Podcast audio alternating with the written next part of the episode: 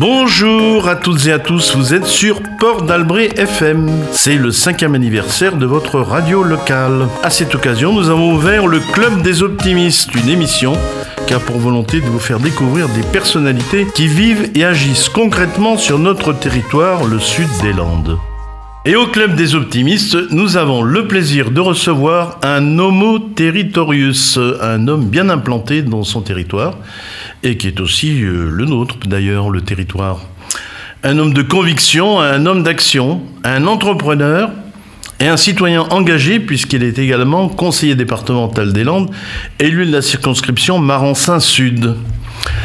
Il a été administrateur de l'Union nationale des entreprises adaptées et son ancien président. Il n'y a pas de fatalité, il n'y a que des renoncements. C'est sa devise, c'est un principe qui guide la vie de cet énergique optimiste. Bonjour Cyril Gassot.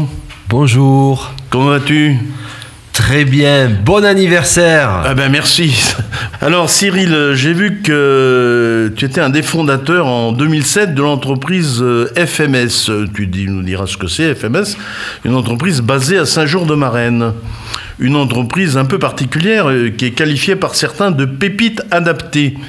De quoi s'agit-il? Alors, en préambule, je souhaiterais partager avec vos auditrices et vos auditeurs un remerciement appuyé. Vous faites du bien à la radio Port d'Albret FM. Merci. Et je m'associe pleinement aux festivités de l'anniversaire. Je voulais vous le dire parce que être cause de la joie de quelqu'un, c'est lui faire du bien. Et à chaque fois qu'on vous écoute, à chaque fois qu'on vous entend, on partage ce bien-être. Merci pour la joie, la réjouissance que vous nous opérez. Eh ben voilà un message optimiste et encourageant en tout cas. Exactement. Et pour prolonger votre propos, je suis optimiste. C'est ce que je dis souvent aux journalistes de Sud-Ouest également. Qu'est-ce que c'est être optimiste? C'est envisager le pire et agir pour l'éviter. Et pour reprendre un de mes adages, où j'en fais parfois une maxime, il n'y a pas de fatalité, il n'y a que des renoncements. Et pour faire le lien avec ce que vous disiez concernant le grand projet que nous avons cofondé avec Fabrice Abadia en 2008, qui a vu son départ à Saint-Vincent-de-Tyros, puis à Saint-Jour-de-Marenne et maintenant un peu partout dans le Grand Sud-Ouest, Facility Multiservice, FMS, une entreprise adaptée du sud des Landes. Aujourd'hui, au moment où je vous parle, 650 salariés, 450 ont une situation de handicap, plus de 18 millions d'euros de chiffre d'affaires. Et ce grand projet est né d'une volonté qu'il n'y avait pas de fatalité pour les personnes en situation de handicap à travers un retour vers l'emploi. Vous pourriez nous dire en deux mots un peu quelle est la situation de l'emploi, justement de façon générale, pour les personnes euh, atteintes de handicap quelle est la situation générale en France? La situation générale et globale, suivant les dernières statistiques qui nous ont été transmises à la fois par Pôle emploi, par la GFIP et tous les organismes comme la DARES qui travaillent autour des constats, on sait que les demandeurs d'emploi en situation de handicap ont un petit peu diminué. On peut s'en féliciter. On est passé sous la barre des 500 000 demandeurs d'emploi en situation de handicap à 480 000. Il y a un peu de progrès. Il y a un peu de progrès que je minore. Ça a été mon échange avec Madame la ministre déléguée aux personnes handicapées en lui disant, OK, on a cette baisse-là dont il faut essayer de comprendre l'origine de cette messe. Mais ce que l'on constate, c'est qu'on a toujours un écart inéquitable du, volume de, chômeurs. Qu'est-ce que ça veut dire? Ça veut dire qu'il y a toujours deux fois plus de chômage auprès des personnes en situation de handicap que de tous les demandeurs d'emploi. Ça veut dire que euh, lorsque vous avez une situation de handicap, vous avez deux fois plus de chances, de, deux fois plus de probabilité, pardon, parce que c'est pas du tout oui, une, chance. Pas une chance. Non, c'est clair. D'accord. Et de, rester demandeur d'emploi et donc dans des situations qui peuvent être euh, précarisantes euh, sur certains aspects. Pour mener cette action, au-delà de cet engagement d'entrepreneur qui prône l'inclusivité, euh, tu as un engagement politique aussi hein, auprès de, de, ce département, dans ce département en tout cas, et qui peut, de mon point de vue, être certainement un levier aussi pour, euh, pour faire avancer euh, localement tes, euh, tes convictions, peut-être.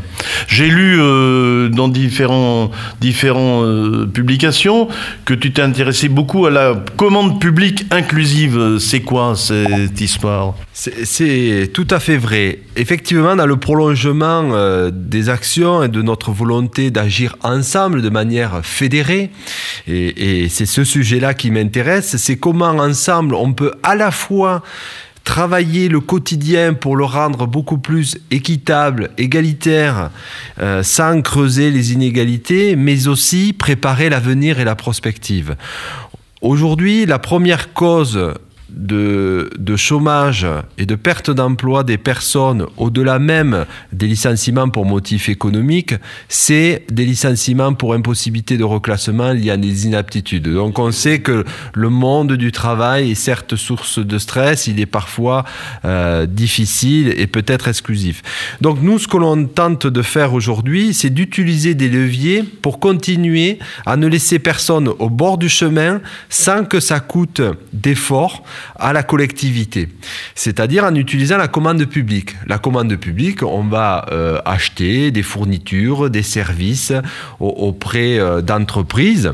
Et donc l'idée, c'est d'essayer d'avoir un peu plus de ce qu'on appelle des clauses sociales ou des marchés réservés pour aider des structures euh, de l'insertion ou de l'emploi des personnes qui en sont très très éloignées. Ce qui va permettre à la fois d'aller au regard des personnes qui sont bénéficiaires des minima sociaux, de leur proposer un emploi grâce à la commande publique sans que ça coûte un euro aux contribuables. Donc en fait, euh, un petit peu l'aiguillon là euh, au conseil départemental pour essayer de faire avancer euh, bah, les collectivités d'une façon générale dans une attention particulière à cette commande publique. euh, en espérant, et d'ailleurs tu en as les preuves, puisque tu, en as, tu, l'as prouvé, que effectivement ces commandes publiques peuvent être un levier important pour euh, résoudre le, problème de, de, l'emploi ou la difficulté d'emploi pour les personnes handicapées. Alors, euh, j'ai lu mettre à l'emploi plus de 37 000 personnes dans les Landes. Alors, euh, j'ai vu que tu, tu,